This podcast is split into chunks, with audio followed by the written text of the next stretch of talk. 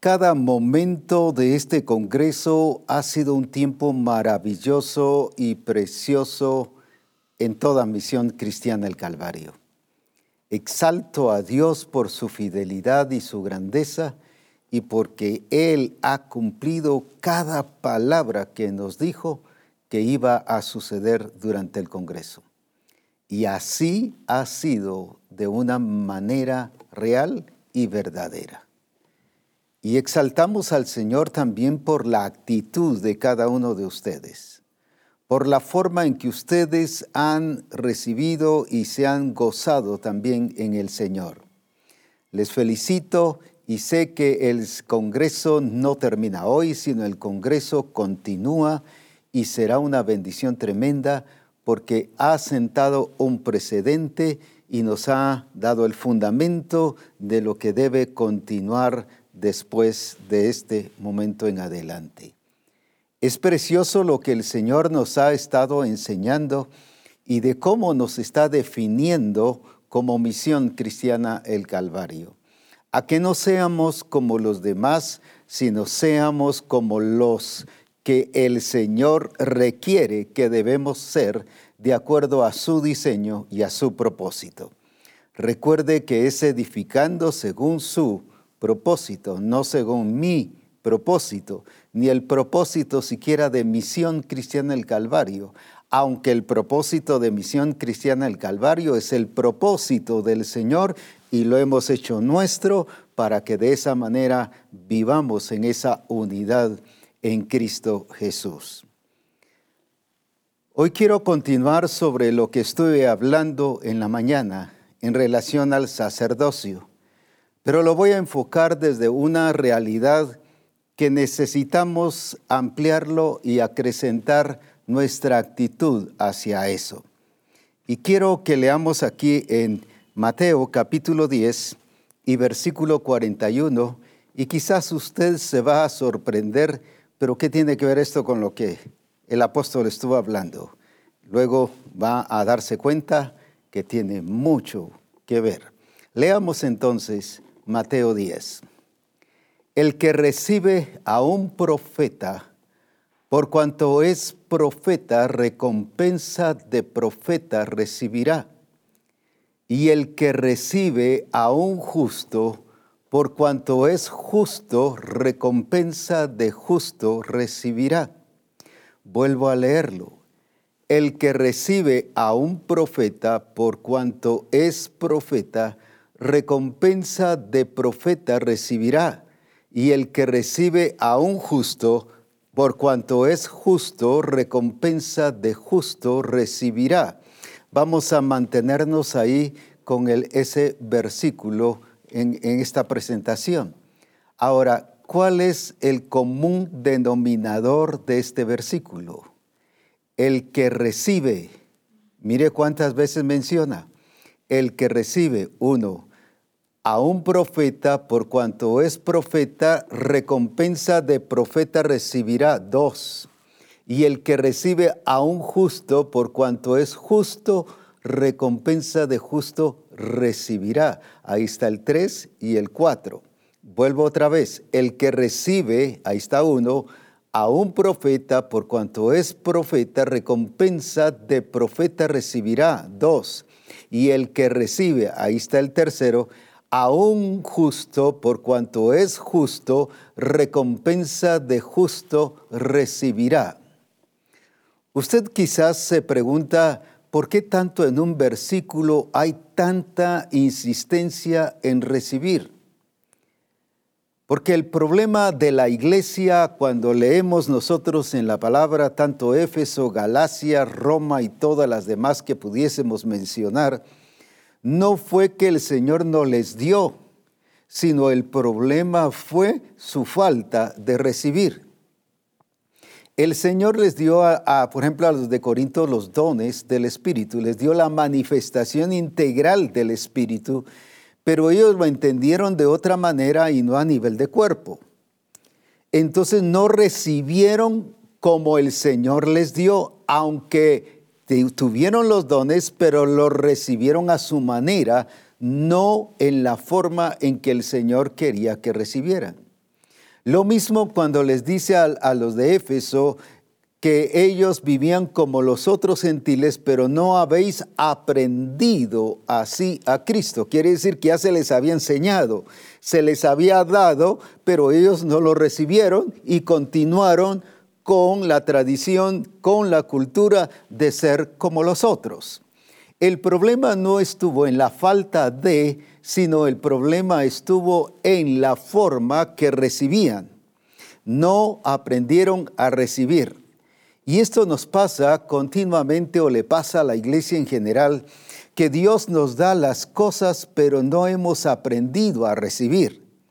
Solo usamos aquel famoso versículo, más vale dar que recibir, pero no le damos importancia a recibir.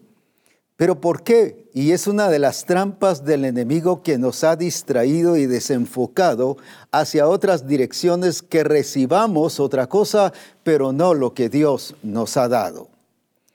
Encontramos el ejemplo de Adán y Eva, que a, él, ellos les fue dado la responsabilidad de administrar, de multiplicar y de fructificar.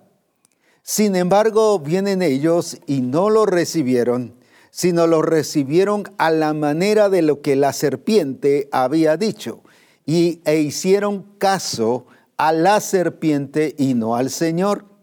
O sea, sí escucharon algo, sí, sí conocieron algo, e incluso cuando el Señor le habla a Adán y le dice, Adán, Adán, ¿dónde estás? Y él le dice, no, me aparecí a ti, lo estoy parafraseando, porque estaba desnudo y le dice, ¿quién te enseñó? En otras palabras, recibiste de otra persona algo que yo no te había dado.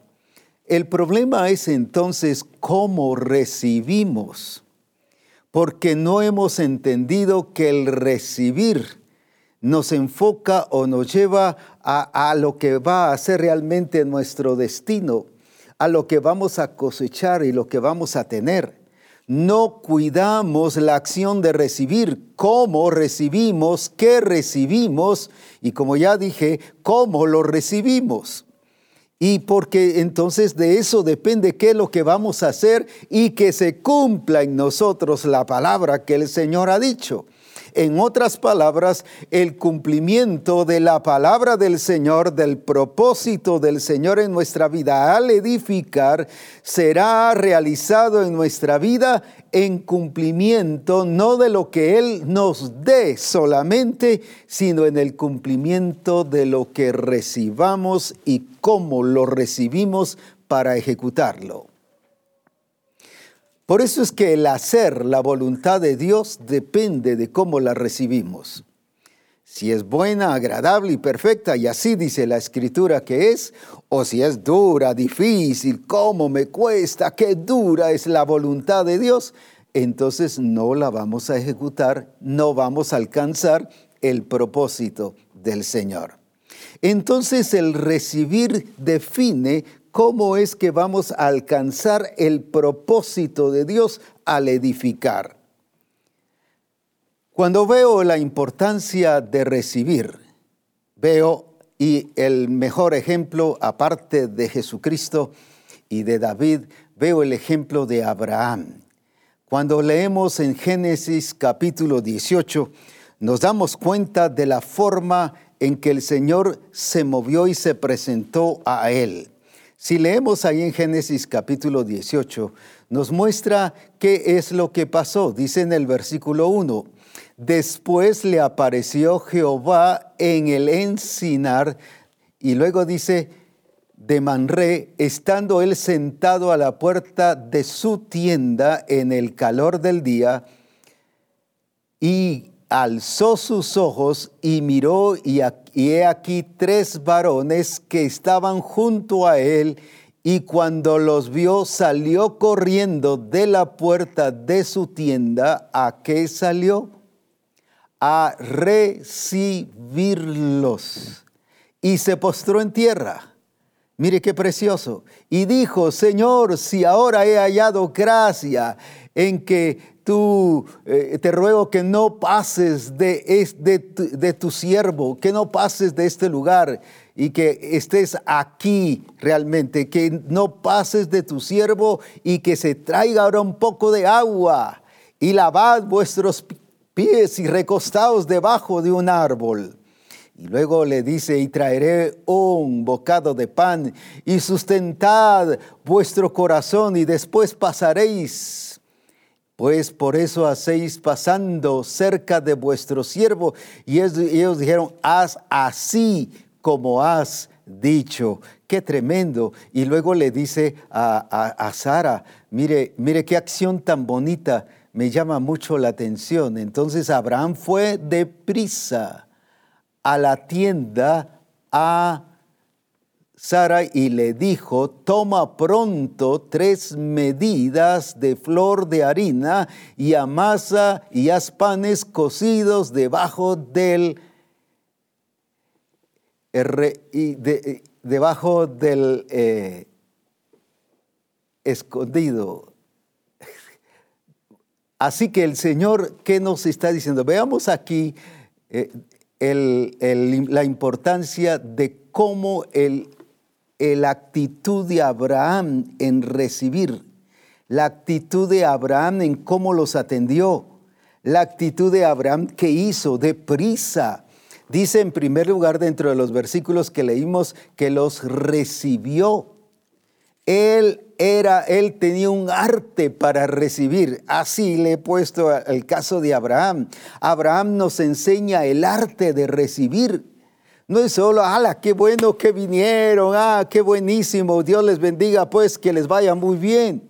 No, él era, tenía arte para recibir a la gente y especialmente cuando entendió quiénes eran porque se arrodilló y les adoró.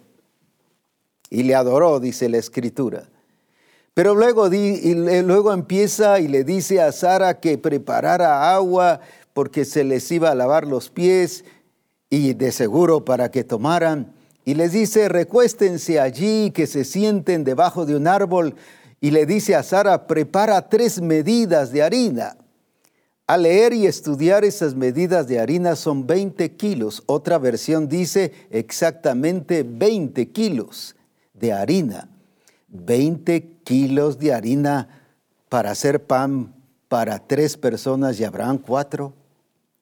Imagínese no lo vio con escasez, no solo un poquito de harina para que coma un pan cada uno, no era tacaño como decimos, no era ninguna persona que, le costaba dar, era alguien que aprendí, había aprendido a dar en abundancia. Si los vamos a atender, los vamos a atender bien. Qué buenísimo. No soy panadero, pero no sé cuántos panes salen de 20 kilos de harina. Me imagino que un montón. Lo que veo aquí más es la actitud de Abraham. ¿Qué actitud? Se fue deprisa. Fue a recibirlos, fue a, que eh, se lavaran los pies. Dice que se metió dentro de lo, donde estaban las vacas y agarró un becerro, lo destazaron, lo cocinaron y se lo llevó para que comieran. Como dije ayer, ¿cuánto tiempo se tardaron en todo eso? Imagínense tener al Señor allí con Él durante varias horas. ¡Uh, qué privilegio! Pero qué privilegio más grande el que hoy tiene la iglesia, usted y yo, de tener al Señor no cuatro o cinco horas, sino las 24 horas del día, los siete días de la semana y los 365 días del año somos más privilegiados. Tenemos más bendición nosotros que Abraham. Ahora, ¿cuál fue el resultado de recibirlos? Si leemos en, el versículo 17 y 18, siempre de aquí del libro de Génesis, ¿qué nos dice? Y Jehová dijo, encubriré yo a Abraham lo que voy a hacer. Ah, mire, ¿y por qué? Ah, por la forma en que lo recibió. Mire la bendición que tiene al que sabe recibir, al que ve la gloria de Dios, al que experimenta su poder y su grandeza. Y haciendo, y que dice, y habiendo de ser Abraham, mire cómo miraba Dios al que lo había recibido.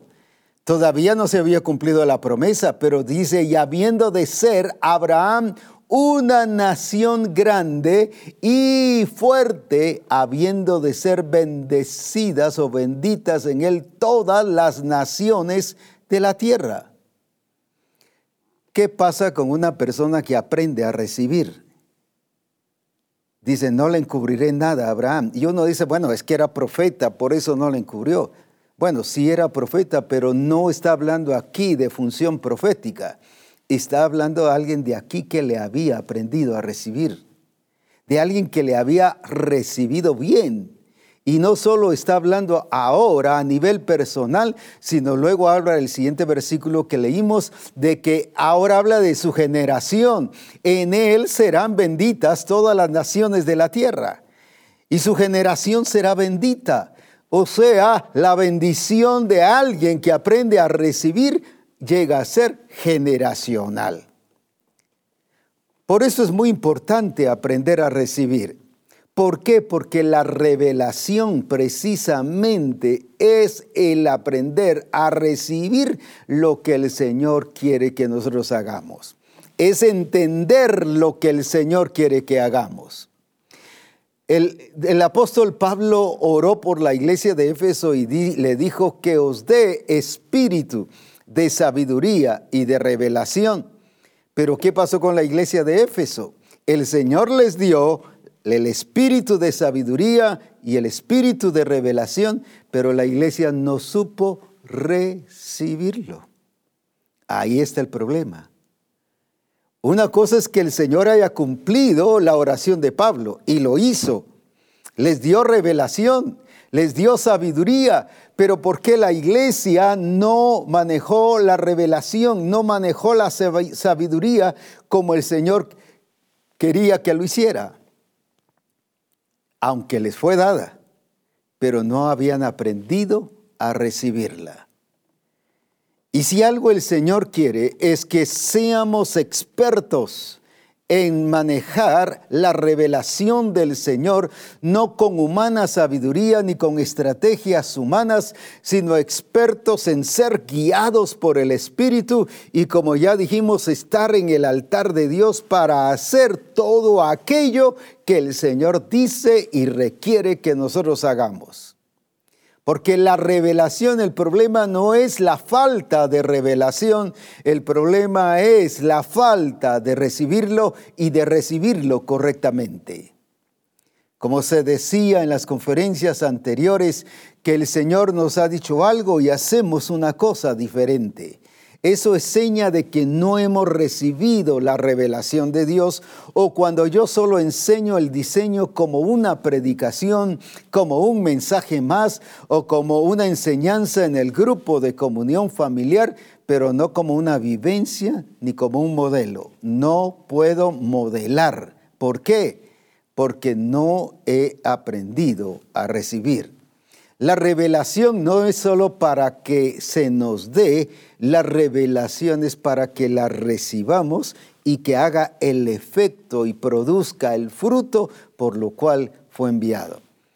Como leíamos ayer, que la revelación nos hace entender nos hace conocer a Jesucristo tal como Él es, pero también la, la, revelación debido a, esas, a ese proceso que nos hace entender, que nos hace conocer y que entonces nos hace experimentar las riquezas de Cristo Jesús en nuestra vida. Ahora, ¿por qué no se experimenta y por qué no tenemos revelación? Voy a ser franco, ahora en todas las tareas que me han mandado, veo mucha revelación en los discípulos, pero muy pocos pastores me mandan y de ese porcentaje de pastores que me mandan la tarea, veo que hay una gran falta de revelación. ¿Y sabe por qué la gran mayoría no manda su tarea? Porque reconocen la deficiencia de revelación. Y digo fulano, fulano, fulano, fulano, fulana, fulana, esposas de pastores igual, no me han mandado la tarea porque reconocen que no tienen revelación. Porque solo me repetirían el versículo. Y repetir no es revelación. Entonces, ¿cuántas veces o cómo notamos la crisis de revelación que hay? Precisamente porque el enemigo nos ha desenfocado y sí estamos recibiendo otras cosas, pero no la revelación. Qué importante es aprender a Abraham cómo recibió al Señor, cómo recibió lo que el Señor dijo y qué hizo para recibir al Señor. Su actitud, no fue algo escaso, limitado. Hagamos aquí, fue una celebración tener a Dios en su casa. Qué importante es que nosotros comprendamos que la revelación nos produce alegría. Por eso dice, para que experimentemos las riquezas de su gloria. Eso produce gozo, alegría, regocijo, porque estamos viviendo lo que Él nos ha enseñado y porque no solo lo estamos entendiendo, sino lo estamos experimentando para la gloria de Jesucristo. Si algo Jesucristo tuvo fue que aprendió a recibir. Por eso es que la escritura nos dice que Jesucristo fue alguien que se entregó a mismo. En Efesios capítulo, en el libro de Efesios capítulo 5 y versículo 2, nos dice que Él se presentó como una ofrenda. Ahora, ¿por qué se presentó como una ofrenda? Leámoslo allí. Y dice, sed pues imitadores de Dios como hijos amados.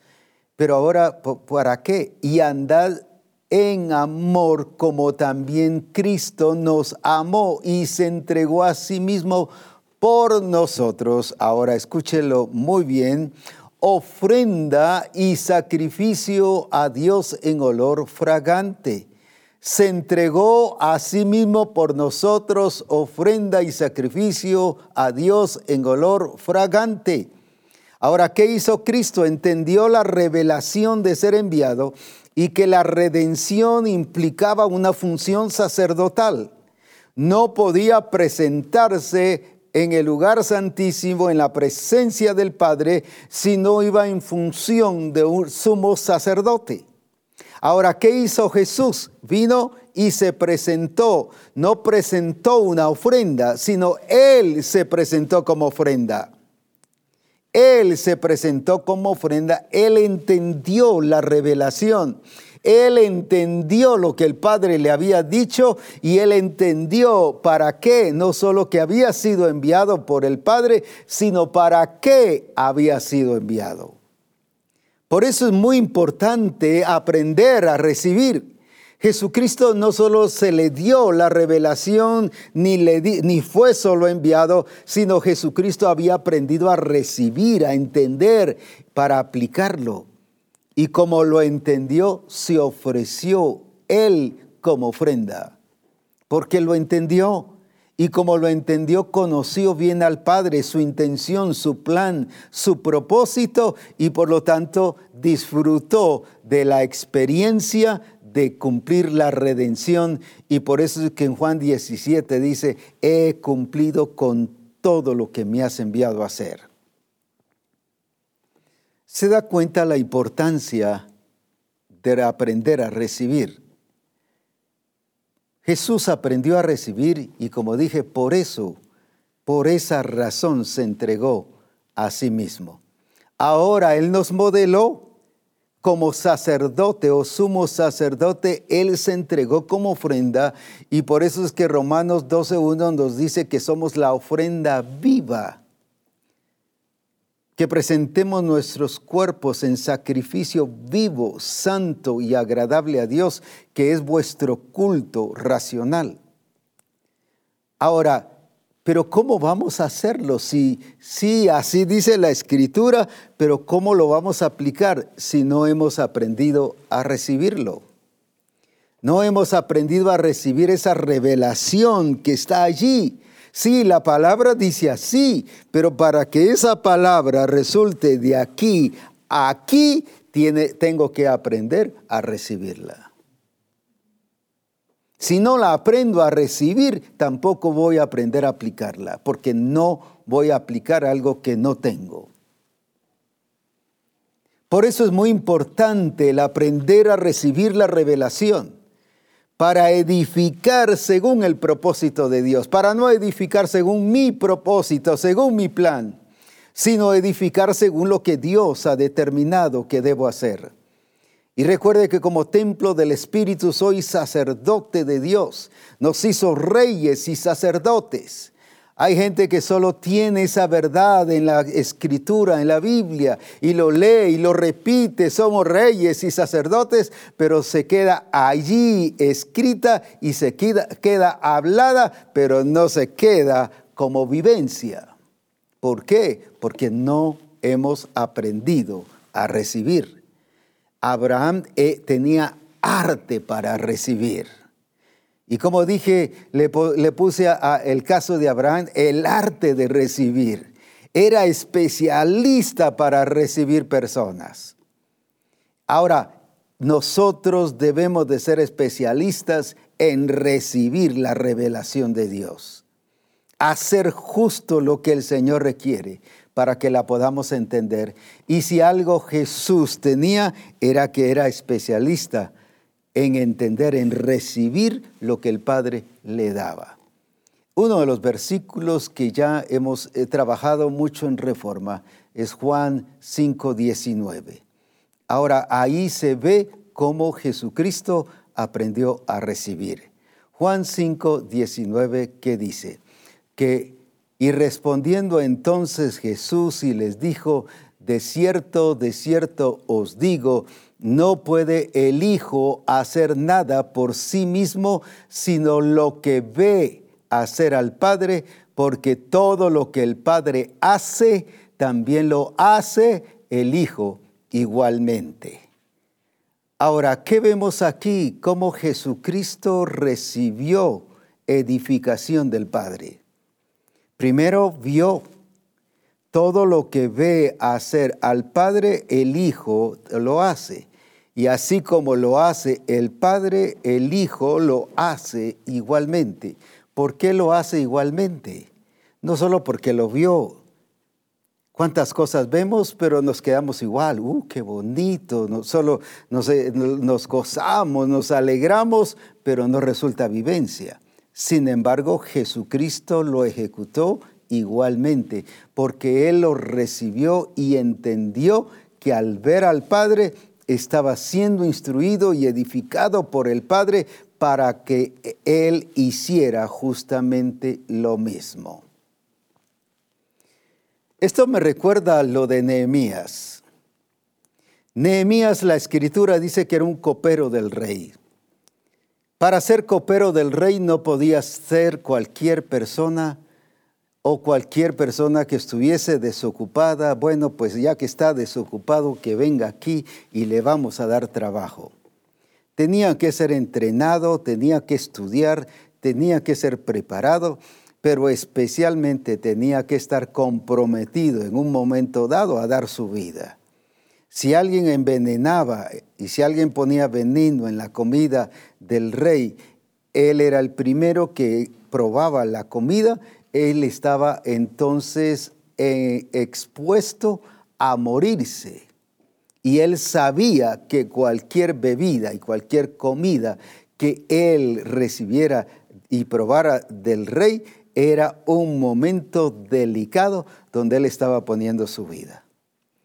Pero ahí aprendió respeto, aprendió honor, aprendió responsabilidad, ahí aprendió disciplina, no podía él llegar en cualquier momento. Fíjate, rey, que me dormí y ahora no pude llegar a la hora que ibas a tomar el desayuno o a la hora que ibas a tomar el almuerzo o a la hora que querías una copa. No, me dormí o alguien me distrajo, me quedé platicando y me atrasé. No, no podía hacer eso. Aprendió disciplina.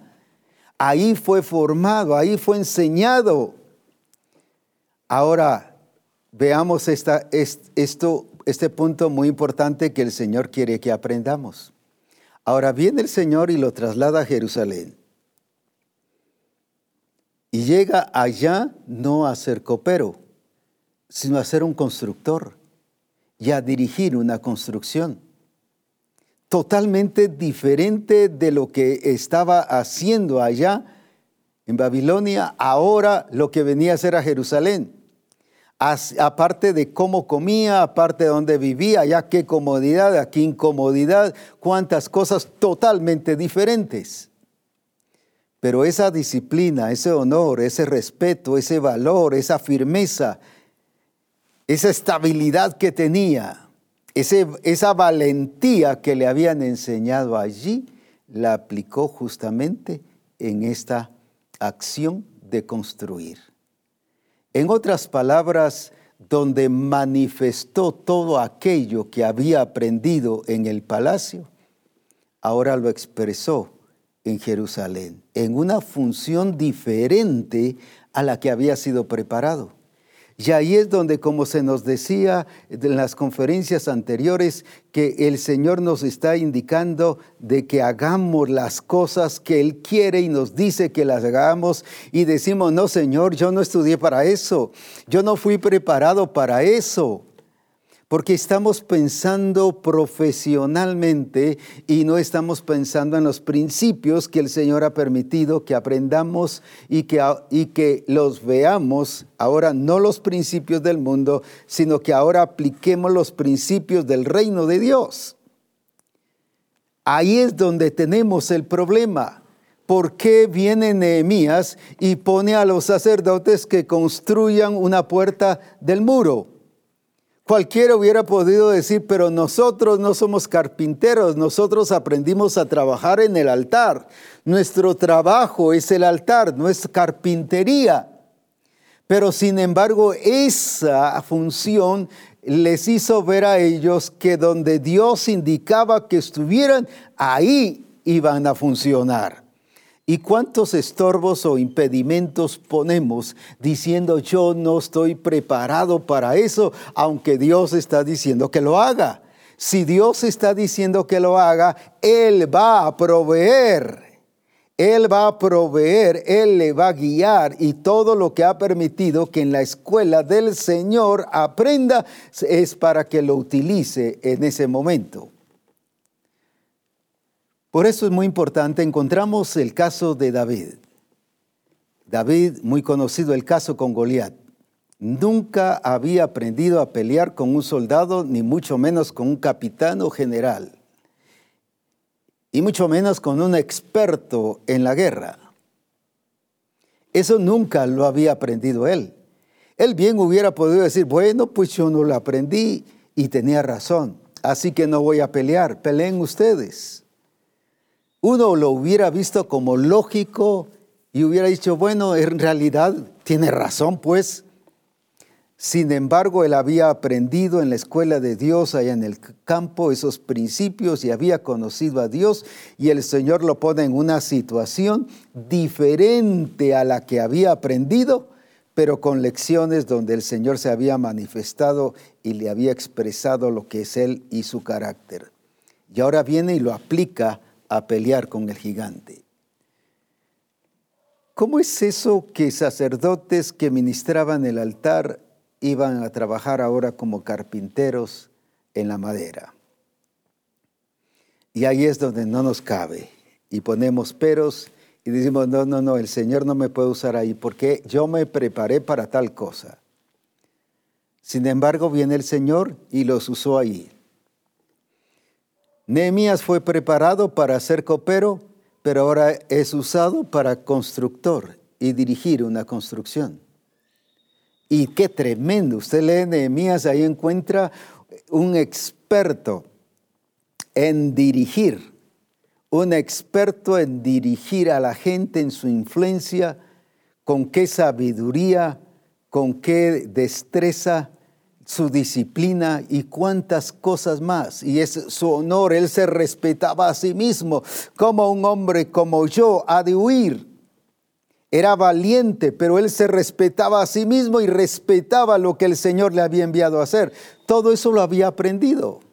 Todo eso también el Señor le enseñó, le mostró todo eso y ahora viene y lo aplica. Pero nunca había aprendido a edificar muros. Pero ahora viene el Señor y lo pone para eso para que aplicara los principios que había aprendido en la escuela de Dios. Es por eso que tenemos que aprender a recibir y ponemos obstáculos y decimos, no, no, no, es que yo no aprendí para eso, el Señor no me va a usar eso. Si, si me llaman para tal cosa de lo que yo aprendí, entonces sí. Veo y le puedo poner otra cantidad de ejemplos que el Señor usó a personas que no habían sido entrenadas profesionalmente para eso, sino su profesión era otra, pero el Señor en las pruebas, en la vida cotidiana, les ha enseñado ciertos principios y valores muy importantes. Porque no hemos aprendido a recibir, no estamos atentos. Jesús, si algo estaba atento, era lo que el Padre hacía él ve lo que el Padre hace y por eso es que lo hace. ¿Pero por qué? Porque estaba atento.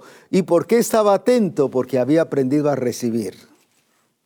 Tenía una actitud de recibir lo que el Padre le estaba haciendo y de recibir así como el Padre lo estaba haciendo. No solo lo que el Padre estaba haciendo, sino así como el Padre estaba haciendo, igualmente lo hacía Jesús. La pregunta es, ¿lo estamos haciendo igualmente? Ah, más o menos, sí parecido. Bueno, por lo menos un alto porcentaje. Es seña que no hemos aprendido a recibir.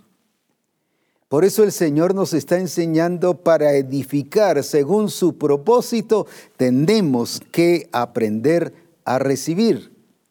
¿Por qué? Porque Él se ofreció a sí mismo, Él se ofreció a sí mismo, Él fue la ofrenda para que ahora nosotros, así como, como Nehemías aprendió de los demás allá en la escuela del Señor, y luego fue puesto en el lugar donde debía de expresarlo como un David igual, pero vemos ahora un Jesús que aprendió en la escuela del Padre. Prácticamente el Padre fue su discipulador y el discípulo. No solo porque aprendió a tener, voy a decir, grupos de comunión familiar, sino él todos los días y todo el tiempo como había aprendido a recibir, por lo que miraba, él aprendía y sabía lo que tenía que hacer. ¿Cuántas veces nos quejamos es que el pastor no me lo ha dicho? Es que en la iglesia no han dicho así como ahora lo están diciendo. Es que aquí y ponemos una serie de pretextos. Pues veamos cómo Jesús miraba al Padre. Ahora miremos a Jesús. Miremos al Cristo resucitado. ¿Cómo se ofreció a sí mismo? Pues hagamos lo mismo. Hagamos lo mismo que Jesús hizo, si para eso estamos. Y para eso es el sacerdocio, para ofrecer sacrificios de alabanza y de exaltación al Señor. Y veamos algunas versiones de algunos versículos que aunque ya los vimos, pero ahora veamos bajo esta realidad. En Hebreos capítulo 13 y versículo 15, en la NTV, ¿qué es lo que nos está diciendo? Para que hagamos lo mismo. Porque algunos nos preguntamos, bueno, ¿y entonces cómo lo hago? Pues veamos a Cristo. Y qué lindo sería que el pastor lo hiciera. Y es un desafío y reto para el pastor que modelarlo. Pero ahora mire cómo dice que hacía Cristo. Por lo tanto, por medio de Jesús, fíjese que pone a Cristo como el ejemplo, ofrezcamos un sacrificio continuo. Aquí está el ejemplo. No era de 7 a 8, no era de 9 a 11, sino era un sacrificio continuo de alabanza a Dios, mediante el cual, ahora, ¿en qué, qué significaba ese sacrificio continuo de alabanza a Dios? El cual proclamamos nuestra lealtad a su nombre. Entonces, ¿qué tenemos que hacer en ese sacrificio de alabanza? Ah, proclamamos nuestra lealtad a su nombre. Ahora ya sabe qué hacer. Ah, sí, sí. Pero si haya estado, tiene más de dos mil años de estar. Es porque no nos dejamos llevar por lo que estamos viendo. No aprendemos por lo que los está haciendo y por lo que Cristo está haciendo. Como no me lo han dicho, no lo hice. Pero ¿qué está viendo? ¿Qué está viendo? Eso es muy importante. ¿Cómo lo recibe? ¿Qué está recibiendo? Algunos solo recibimos por lo que nos dicen, pero no por lo que vemos. Jesús recibía por lo que miraba también. No solo por lo que oía, sino por lo que miraba. Y así lo hacía igualmente. Pero ahora veámoslo en la otra versión, muy importante, nos amplía más el sentido de qué es lo que significa ese sacrificio de alabanza, un sacrificio espiritual delante del Señor. Y por eso es muy importante que lo veamos. Ofrezcamos pues por medio de Jesús un sacrificio continuo de alabanza a Dios, es decir, ahí está el punto, hablando bien de Dios y declarando su carácter. Hablando bien de Dios y declarando su carácter. Otra vez, no solo el sacrificio continuo de alabanza a Dios, es decir, hablando bien de Dios y declarando su carácter. Como dije hoy en la mañana, algunos no es sacrificio de alabanza, sino sacrificio de quejabanza. Y empiezan a pelear con Dios. Es que tú me dijiste y no pasó. Es que tú, y como se nos decía en la conferencia anterior, a veces nos peleamos con Dios porque no hizo como nosotros pensamos que se debía de hacer. Entonces nos quejamos con Él en vez de darle alabanza. ¿Y qué es ese sacrificio de alabanza? Es hablar bien de, Dios, no por quedar, bien con Él, no por, ah, eh, como decimos aquí en ah, buen chapín, eh, a modo de, que Él nos, nos entienda un favor o nos dé un favor. No es por eso, es porque eso es lo que Él es. Él siempre hace cosas buenas y por lo tanto merece que le digamos lo que Él es. Entonces, ¿qué es ese sacrificio de alabanza? Es expresar lo que Él es, lo que Él significa para nosotros, pero también expresar su carácter. Alabado sea su nombre. Su carácter, la expresión de su carácter, cómo es que Él expresa su carácter en cada manifestación, en cada mover de Dios medio de nosotros. ¿Cómo es que vemos a Dios moverse, su carácter tan firme, cómo cumple sus promesas? Esa es la expresión de alabanza. Entonces ahora sí ya sabemos cómo hacerlo. Entonces no solo, bueno, ¿y ahora cómo lo hacemos? Pues veamos el modelo de Jesús. Veamos cómo Jesús lo hizo, veamos cómo dice la palabra, veamos cómo dice el diseño. No son sacrificios de alabanza donde llevamos una lista de peticiones y Señor, mira aquí, mira allá, mira el problema de mi esposo, mira esto, mira el otro. Eso no es sacrificio de alabanza. El sacrificio de alabanza es decir lo que Dios es, lo bueno y agradable que es Dios. ¿Qué decía el salmista David? Bendecida Jehová porque Él es bueno Oh, qué hermoso. No era un halago solo por decir, o no era un decir, sino era decir lo que Dios es. Él nos enseña ahí cómo se alababa al Señor. Bendecida Jehová porque Él es bueno, porque grandes son sus misericordias y porque cada mañana y empieza a contarnos la expresión de su carácter. Ahí está entonces, ¿cómo debe ser nuestro sacrificio de alabanza?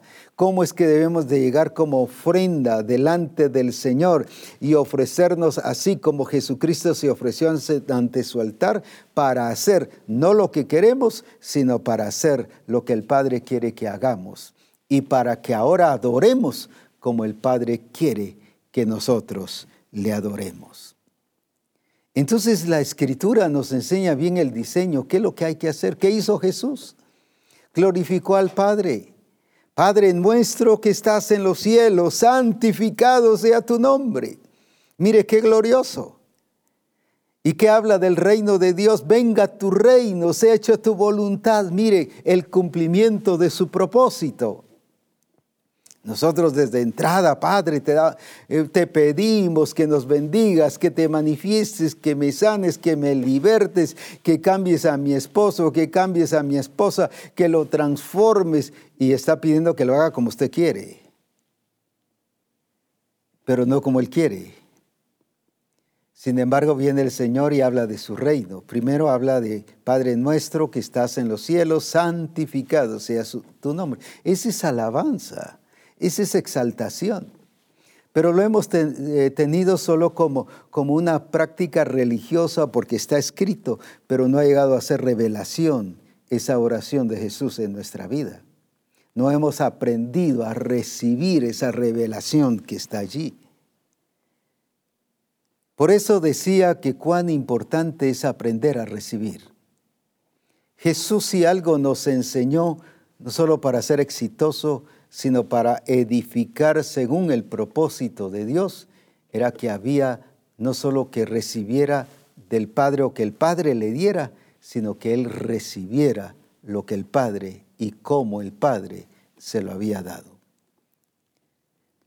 La eficiencia de la iglesia, el ser eficaces como misión cristiana al Calvario y el que demos en el objetivo y en el propósito del Señor es no solo que, que le pidamos al Señor que nos dé, que nos dé y que nos dé, y Él es fiel y justo, no solo para darnos, sino porque ya nos lo ha dado también. Ahora, ¿cuál es el, el punto muy importante? El que aprendamos a recibir y que recibamos a la manera de Dios para entenderle, para conocerle y disfrutar de sus riquezas en gloria. De nada sirve, Señor, dame aquí, dame allá, dame esto y dame el otro, si no lo recibimos como Él nos lo está dando. Y Jesús y Cristo, eso fue lo que nos enseñó. Él aprendió él entendía al Padre, él recibía cualquier lección que el Padre le indicara o lo edificara, no solo porque le dijera y él oyera lo que el Padre le dijo, sino porque él estaba viendo. Van a haber cosas y muchas cosas que el Señor no nos va a decir, pero las estamos viendo en Cristo y debemos de verla en los demás discípulos y debemos de verla en los ministros y los ministros debemos de modelar a Cristo Jesús, de cómo Él, como un sacerdote santo, como un sumo sacerdote, se presentó al Señor. ¿Todo por qué? Porque Él aprendió a recibir y por eso aprendió a darse y a dar. Entonces, ¿cómo vamos a edificar según su propósito? Teniendo el arte de recibir, aprendiendo a recibir como Abraham había aprendido a recibir. Y por eso es que en ese versículo, y solo quiero que lo leamos eh, por esta vez, una vez más, el versículo de Mateo 10, por eso es que nos insiste en recibir recibir, recibir, recibir. Qué importante es eso. Y quiero que lo leamos y repítalo conmigo, por favor. El que recibe a un profeta, por cuanto es profeta, recompensa de profeta recibirá. Y el que recibe a un justo, por cuanto es justo, recompensa de justo recibirá.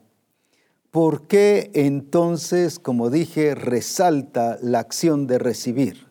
Porque es la manera en que vamos a edificar según su propósito.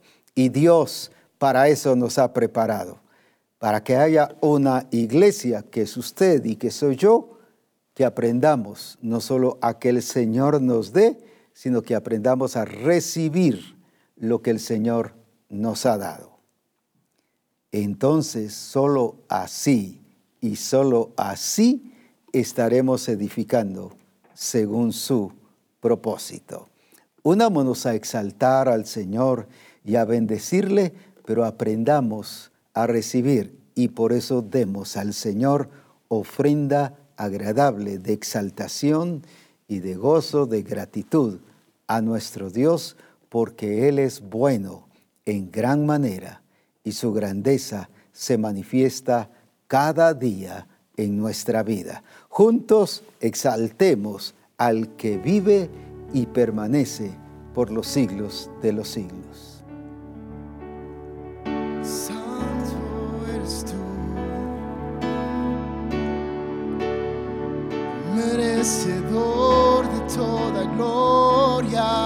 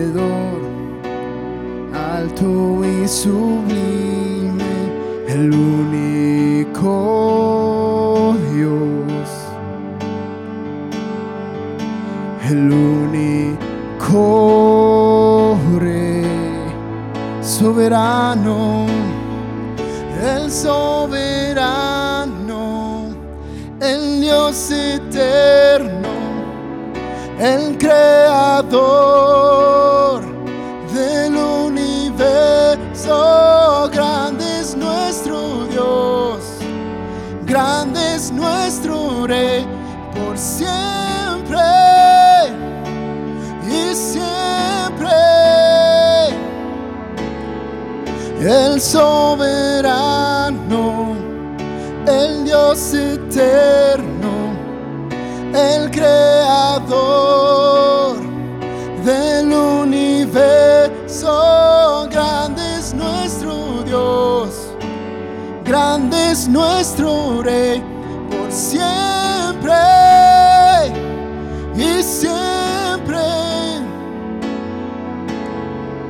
el creador del cielo y la tierra, el quien formó el mar y las estrellas, Él es nuestro Dios, el Todopoderoso.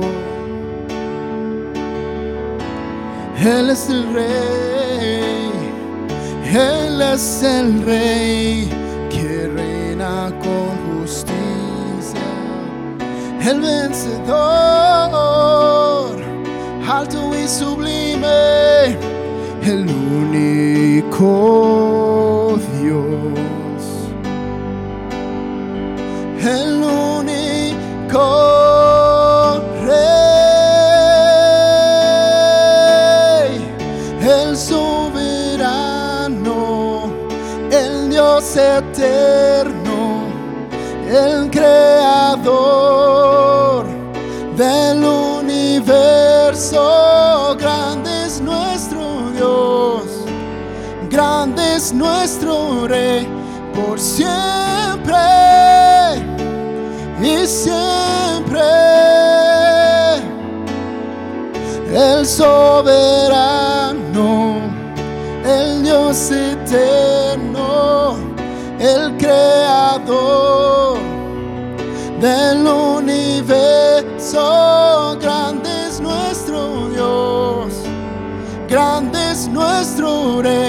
por siempre y siempre. Tú eres grande, todopoderoso para siempre, merecedor de toda gloria, merecedor de toda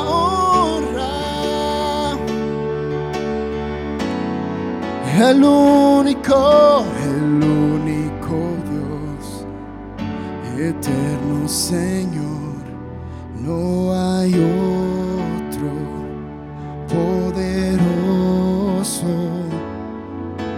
el único Dios, eterno Señor, no hay otro poderoso,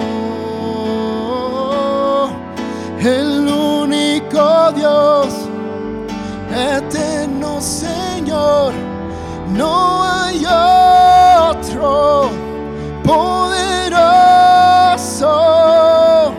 el único Dios, eterno Señor, no hay otro poderoso, el único, el único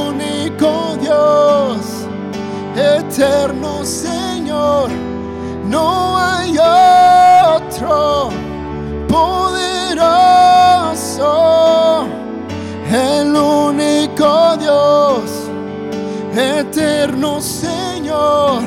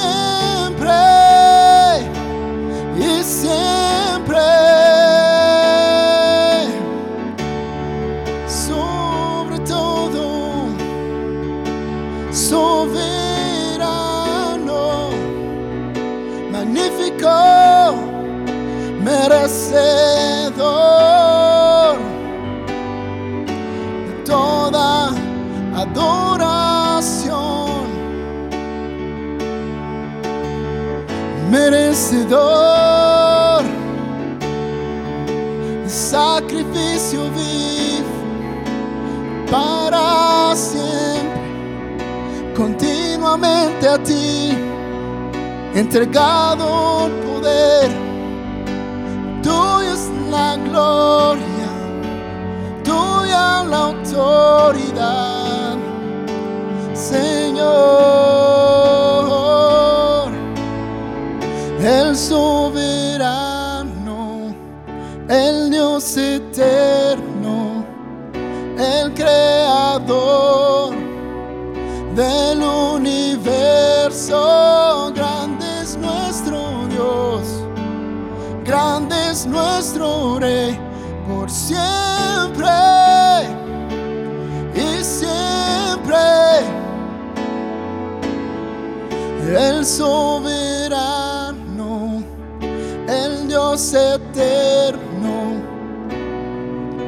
creador del universo.